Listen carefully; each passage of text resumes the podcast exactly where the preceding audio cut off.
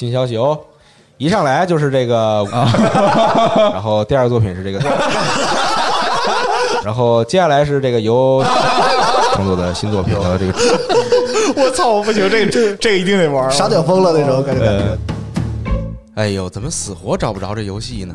哟，张总，我看您这儿忙活一上午了，您搜索什么呢？哎呦，赵姐，昨天我听了集合的新节目，节目里提到一款游戏，他们口音太重，我没听懂到底叫什么。这还不简单？您看时间轴呗，时间轴，我这没时间轴啊。您直接用集合 APP 听节目，一边听一边看，没听懂的时间轴上全有。要是想重听某个段落，轻轻一点就马上跳转，别提多方便了。真能这么好用？那我得下载一个看看。别再忍受听不清游戏名的折磨，别再感受不能随意跳转段落的痛苦。现在下载集合 APP 收听电台节目，滚动时间轴为你解决烦恼。详细文字介绍、丰富图片扩展，还有简单好用的段落跳转功能。下载集合 APP 听电台，我信赖。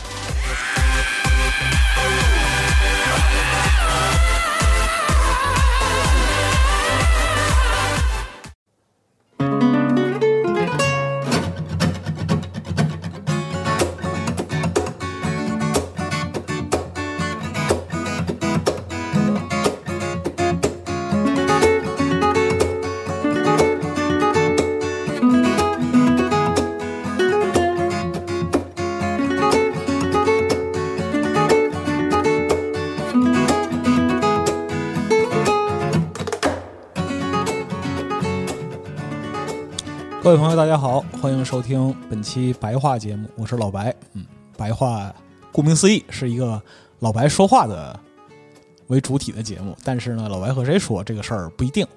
呃，由于它是一个尝试性很强的节目，那么它的结构可能就非常灵活，可能这期是跟人聊，那么下期就是自己啊，这个完全是情况而定，请各位听众多多包涵，也说不定。哪一期就会有惊喜啊！今年这个春节有点特殊，因为目前这个新冠肺炎的疫情正在全国蔓延啊。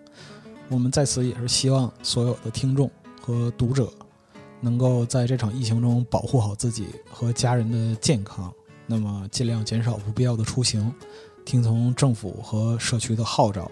总之，健康平安比什么都重要。那么，其实我们今年除了电台文章和视频节目之外呢，还有很多计划，比如说像直播啊，小吴一直在忙这方面的事儿。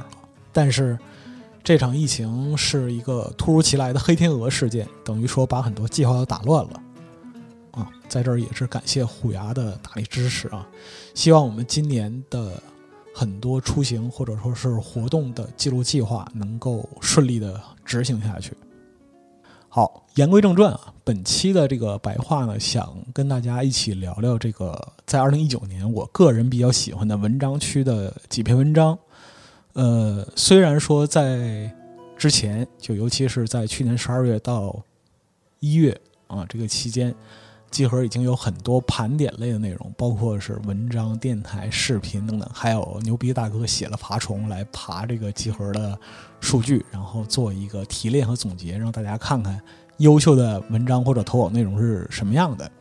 但是呢，从我个人来讲的话，还是有些文章让我在这个整个2019年念念不忘的啊。可能就他与爆款文章或者是与外面流行文章相比来讲的话，并没有那么炫目。但是我觉得它其中有些蕴含的价值是值得人们去反复咀嚼。和回味的，所以我想在这儿跟大家分享一下。那么正在听这期节目的朋友们，如果说你有哪些文章，哎，你觉得具备同样的条件，就是它有足够的价值，但是呢，呃，因为各种原因被人忽视了或者被埋没了，但是却打动你的心弦啊，躺在你的收藏夹里，那么其实不妨在讨论区。啊，贴出这个文章的链接或者说是标题，哎，跟我们一起分享一下。嗯，好，言归正传啊，这个最简单的分享啊，最简最简单的快乐就是这样。那么说说我在二零一九年个人比较有兴趣的一些作者的投稿文章啊，首先是这个四月份的时候 i c o n i s 哦，我们私下里叫易姐啊。这位作者他投稿的一篇 Kotaku 深度报道，生软 BioWare 的圣歌到底怎么了？啊，这是一个上下篇的长篇文章，它翻译自这个 Kotaku 四月二号的报道，原来的标题叫 How BioWare's Anthem Went Wrong。啊，我们这个标题其实也算是一个直译啊。这个文章的作者非常厉害，他是著名的游戏业界深度内容报道者，呃，Jason Schreier 啊，他的一部描述游戏业界的作品非常牛逼，叫《血汗与像素》（Blood, Sweat and Pixels）。他讲的是这个游戏业界的开发故事，既有好的，也有那些呃让人沉思，甚至是感觉愤怒、痛苦、悲伤的这样一些故事。那么这篇文章呢，呃，作者采访了十九位生软的前员工和现员工，那么详细的阐述了圣歌这个项目的开发始末，就是从头到尾的故事。全文大概有一万多字，一万两千多字吧，嗯。那么其实他是把圣歌的整个开发时间线，仔细的捋了一遍，包括说从决策啊、项目的决定的时期，那么啊，创意的方向。开发中的问题啊，遭遇到的瓶颈，以及是呃生软本身它存在的一些问题，非常直观、严厉，而且不留情面的把这些东西全都摆在了桌面上。那这篇文章在四月二号啊发表在口塔库的时候，可以说是在业界投下了一枚炸弹。这枚炸弹呢，是在东西方啊都产生了一个。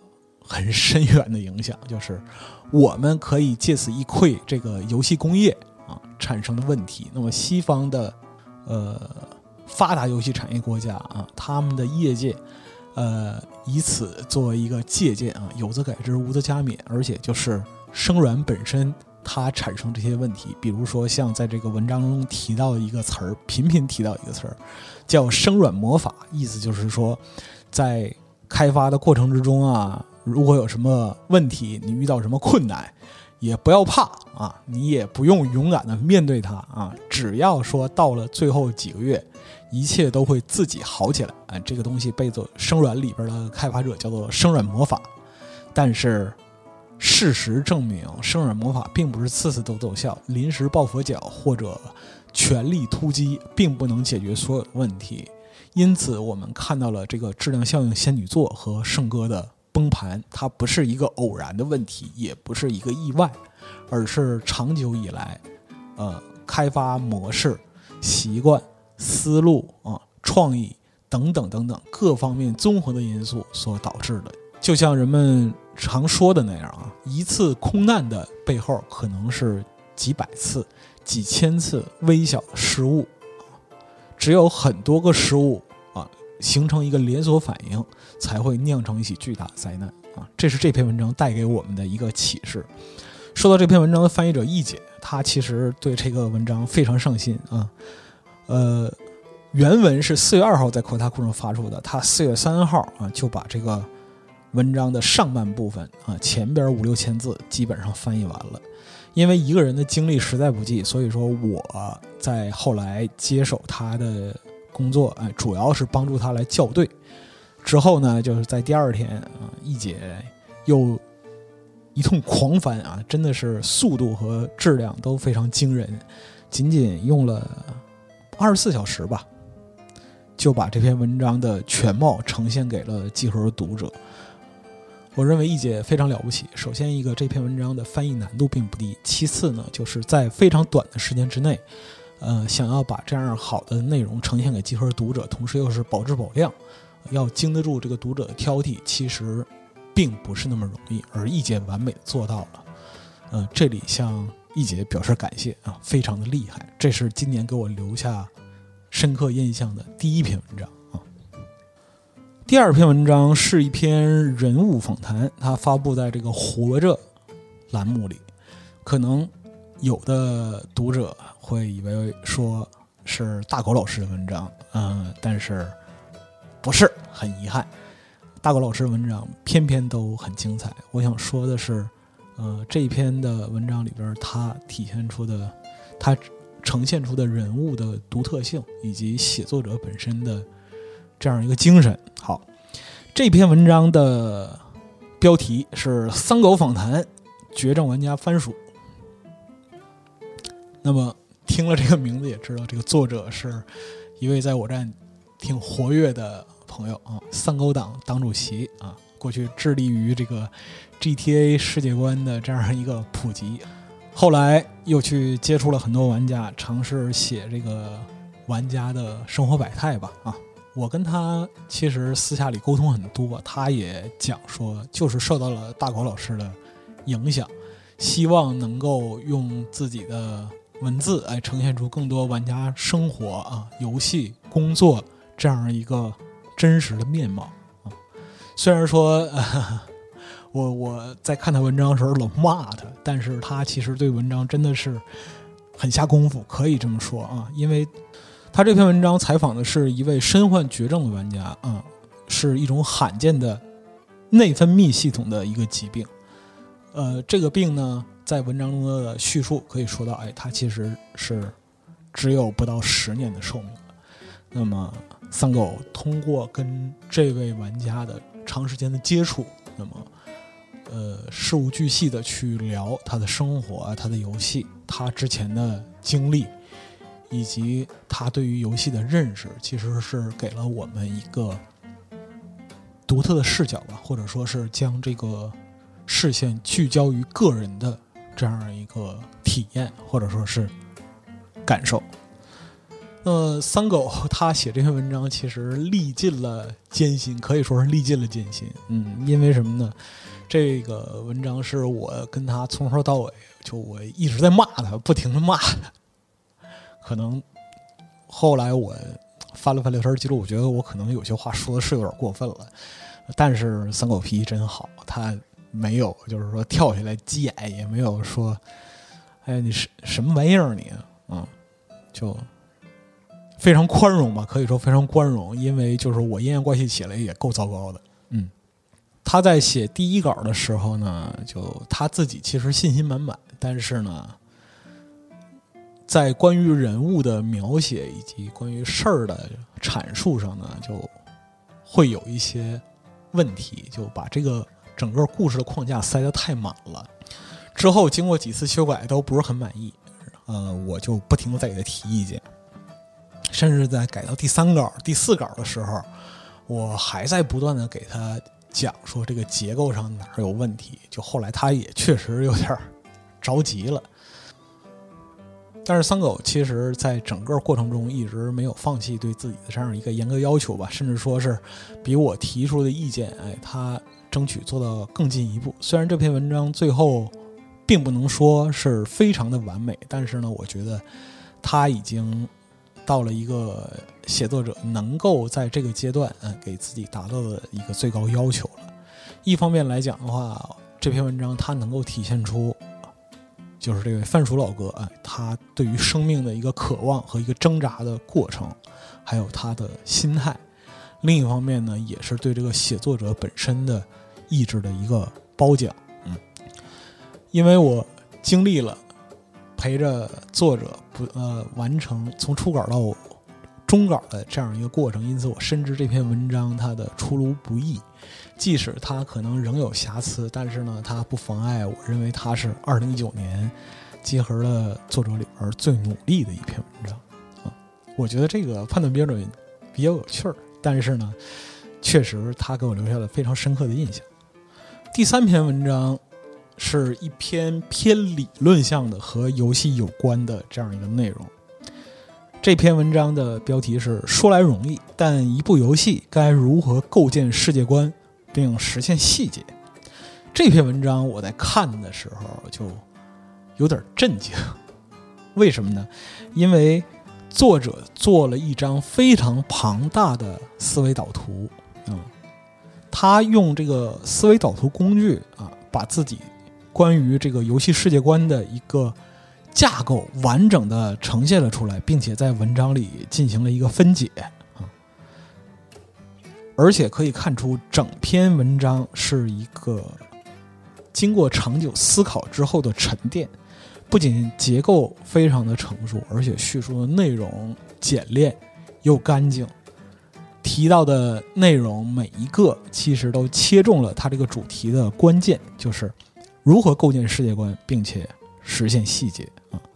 这位作者叫猫义子，他在微博上应该也是这个名字吧？对，就他在集合的投稿不止这一篇啊，但是呢，有兴趣的话可以关注他一下。每篇文章其实都是几乎都是这样。经过深思熟虑的沉淀之后的一个结果，就这一点上我非常佩服，因为很多时候我写东西也挺拍脑门的，并不是抱着一种这个深深入求知的态度，大部分时候不求甚解。但是这位作者他可能有一份独到的细腻，或者说是冷静吧，在写作一篇文章的时候，他会把这个文章当成一个整体的项目去看待。然后再把自己的观点分解到每个段落里边啊，呈现的非常精彩。这是在二零一九年我看到的结构啊最为成熟、完整和精妙的一篇文章，而且它的方方面面，不论是这个论点、论据，还是这个论证的过程啊，都非常精彩，推荐各位可以看一下。下一篇文章呢，是一篇粉丝文章。啊，为什么说它是粉丝文章呢？因为这是一位来自多年沙漠粉丝的纪念文章啊。这篇文章叫做《有关沙漠一个为理想重生的游戏：沙漠的一些小记》，作者是微笑啊。可能很多朋友一开始的时候并没有看过这个文章啊，因为可能对沙漠这个游戏并没有足够的兴趣。之后，大高老师写过一篇文章啊，在这个沙漠发售前夕提到了，就是他采访到的沙漠的玩家圈，以及对沙漠这么多年来一直抱有执念的人们啊，微笑就是其中一个。他对沙漠的热爱可以说是将自己生命的一部分吧，啊，与这个游戏都捆绑在一起了。了解到这一点之后，我再重新去读这篇文章，其实。又多了很多滋味。每个人，或者说是每一个深入的玩家吧，在一生之中都会有一个可以说是叫做本命游戏的这样一个游戏啊，它与你的生命纠缠不清，难以分割。从我个人来说，从我个人来说的话，我的本命游戏是辐射啊，这个就因为辐射。它带给我的实在是太多了啊！不光是因为辐射与机核结缘，嗯，做了很长的辐射电台，啊，给大家带去了很多有关辐射的呃知识吧，或者说是抛砖引玉啊，做了一些微小的工作。那么，包括我女儿也是在辐射四发售当天出生的，二零一五年十一月十号。我觉得这个游戏。和我的关联实在是太深了，以至于就没有办法在生命里把它，呃，看作若无其事。嗯，我女儿刚出生的时候，我特意拿了这个新维加斯典藏版里面的这个维加斯赌场的筹码啊，跟她一起拍的合影，来这来说明她是这一天降生的宝宝啊，就。辐射在后来，它这个产品或者说是后续的游戏做成什么样，这是另外一件事。但是呢，关于这个游戏以及它的记忆，其实已经成为了我生命中不可缺少的一部分。那对于微笑和他钟爱的沙漠来说，啊，也是这样。那么在大国老师文章最后的几句话，其实让人动容。这几句话是这样说的：今年初夏的一个深夜，微笑坐在小屋里，打开《沙漠一》和《二》，女儿睡着了，妻子靠在他身边玩手机，他握着手柄，看见十八岁的八月良在飘雪的街头匆匆往家赶，哭了起来。妻子像看怪物似的看着他，两人谁也没说话。他坐在电视前，哭了又笑。笑了又哭，嗯，这是大狗老师对微笑这位作者的一个描述，或者说是一个记录吧。带着这样的情感，重新来看韦笑本人写的这个有关沙漠一个为了理想重生的游戏。那么，他个中虽然带有一些就是呃爱屋及乌者的一个视角吧，但是呢，从中仍然可以看到他对这个游戏热爱的一个拳拳之心，或者说是。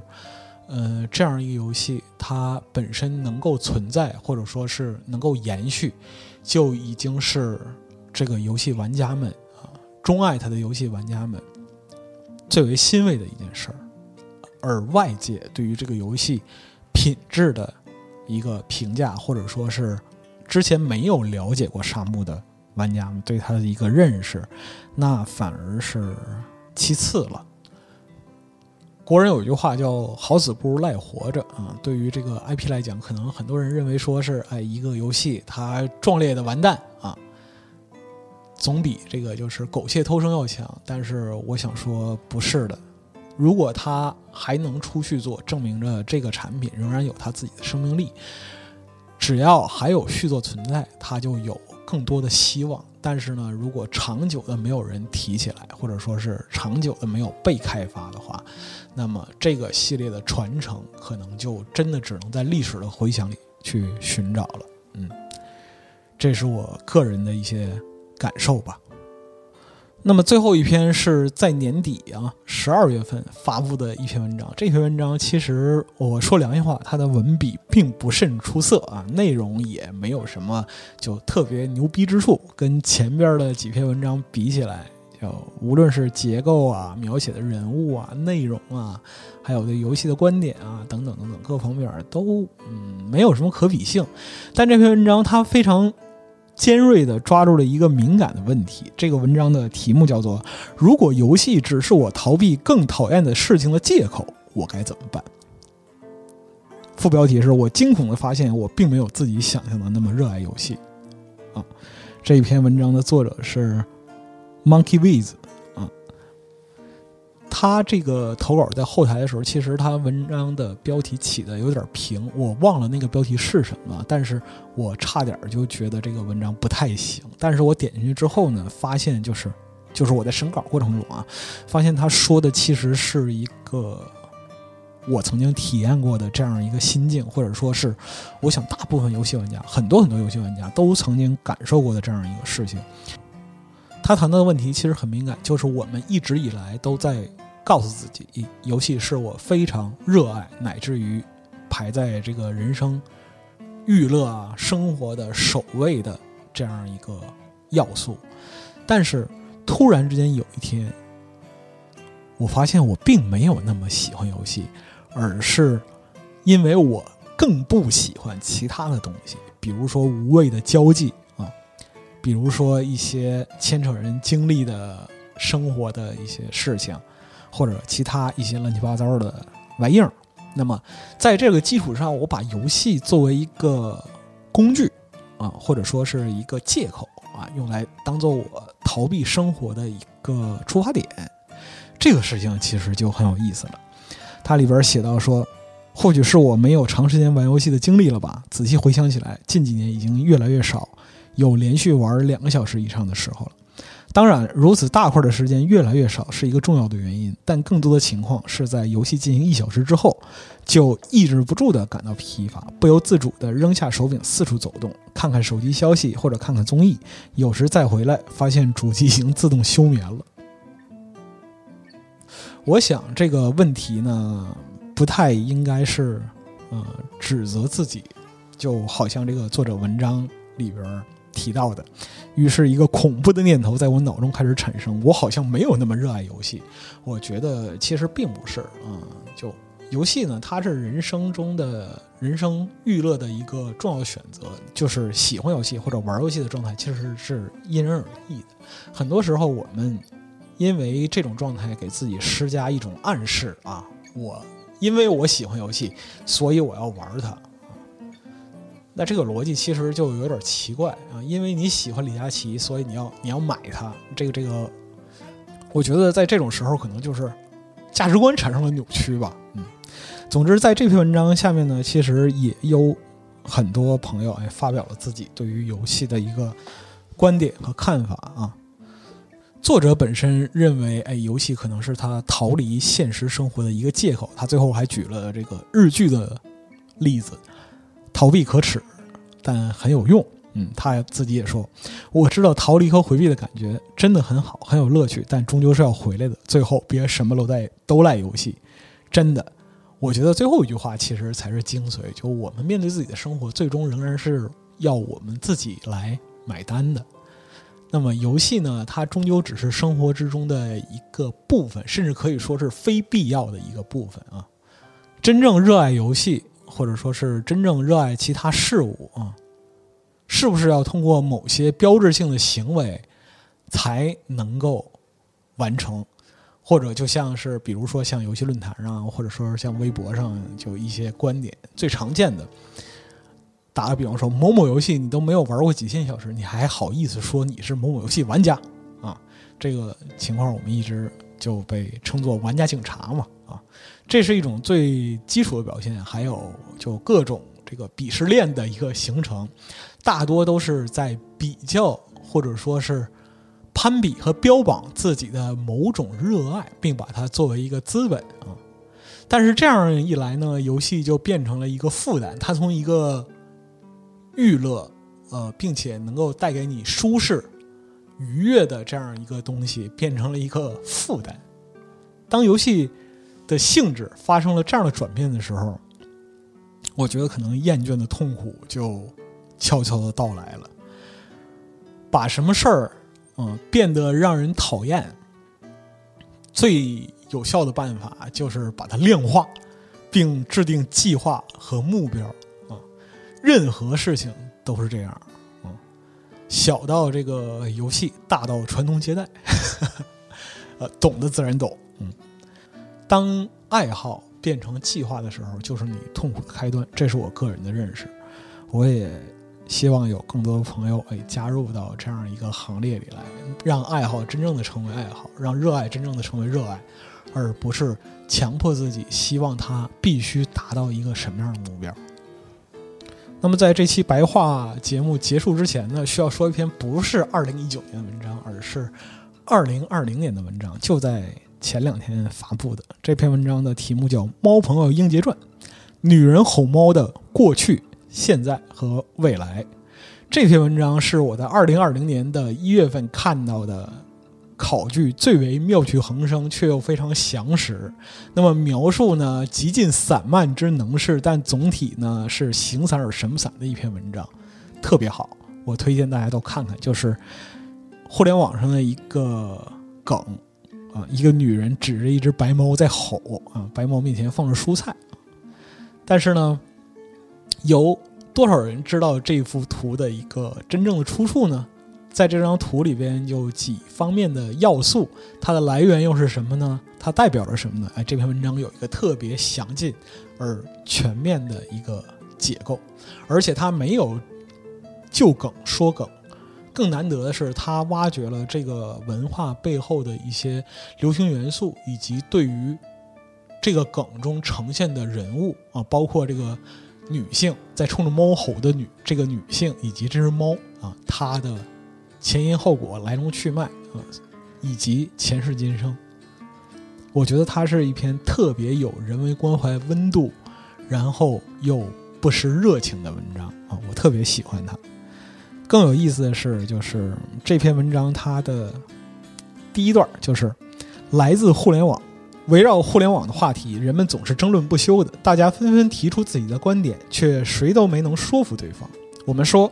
一千个读者有一千个哈姆雷特，现在的情况是我们有一千个哈姆雷特，却只有一个读者，而每个哈姆雷特都觉得那个读者是自己人。互联网这么大，多数的时候我们却只是自说自话，这实在是令人扫兴。但互联网并没有就这么完蛋，它活得很好。此前人们管这叫生机勃勃，但这个词儿老让人想起八十年代，所以现在不这么说，肯定是有某种力量在发挥作用。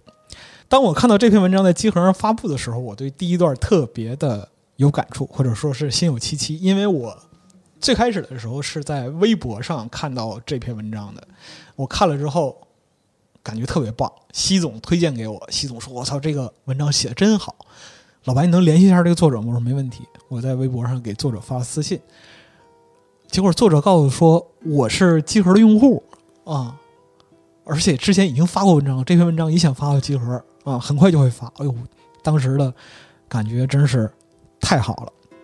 所以说呢，有一千个哈姆雷特，但是只有一个读者，哪怕这一个读者是我，那么我在阅读这篇文章的时候，获得了特别充足的感受，而且我可以肯定跟作者说，写出这样文章的作者，那么集合就是你的自己人。所以我在这个文章的讨论区也表达了我自己的观点啊，就是世界上最让人开心的事儿之一，就是你在互联网上发现了一篇好文章，联系作者的时候。却发现他是集合用户，而且之前已经有过投稿。感谢互联网。好，以上呢就是本期啊啰啰嗦嗦、拉拉杂杂关于这个文章区一些优秀内容的分享和体验吧。说的可能没有什么章法，希望大家海涵。但是呢，从我个人来说，我希望能够让更多的优秀文章呈现在大家面前。所以呢，之后白话有可能还会有更多类似于这样的单口推文内容。嗯，一些被错过的，或者说是容易被忽视的话题内容，以及呃具体的文章，那可能在这儿都会有一个呈现的机会啊。如果你也有一些想要推荐的文章，或者说是。想要呈现的内容不只是游戏，不只是机核。当然了，本站的文章在这个推荐上是享有优先权的啊。但是呢，我更希望大家在这个快餐的碎片的时代，愿意静下心去想一些事情，咀嚼一些事情，消化一些事情。这样的话呢，能够给我们的生活带来更多的价值吧。也许它看起来在当下是一件。括弧没什么用，括弧完了的事情，但是所有的事情都追求有用，那这个世界就未免太无趣了。最后呢，还是非常感谢大家收听本期的白话节目。按照预期来讲的话，我计划它是每两周一期。在这之后呢，我会尽量让这个节目的内容更加丰富起来。啊，包括说，嗯，对于文章、对于作者以及一些，呃，关于集合文章区的一个具体的举措吧，比如说是像今年我们可能在文章区要有一些新的尝试啊，做一些新的突破，但是具体怎么做呢？这个我需要一点时间。最后呢，在这个节目结束之前，还是给各位再拜一个晚年，希望大家身体健康。嗯，与家人在一块儿的时候，多多珍惜这个共同的欢乐时光。有事儿没事儿呢，勤洗手，嗯，注意卫生，把这一段不太好的时期，大家一起扛过去。那么，相信在今年以及以后的很长时间里，我们仍然能一起分享有趣的、有价值的东西。嗯。那么在直播方面呢，我们也感谢胡牙对我们的大力支持。我是老白，这期白话就到这里，啊，有兴趣的朋友，我们下次再见。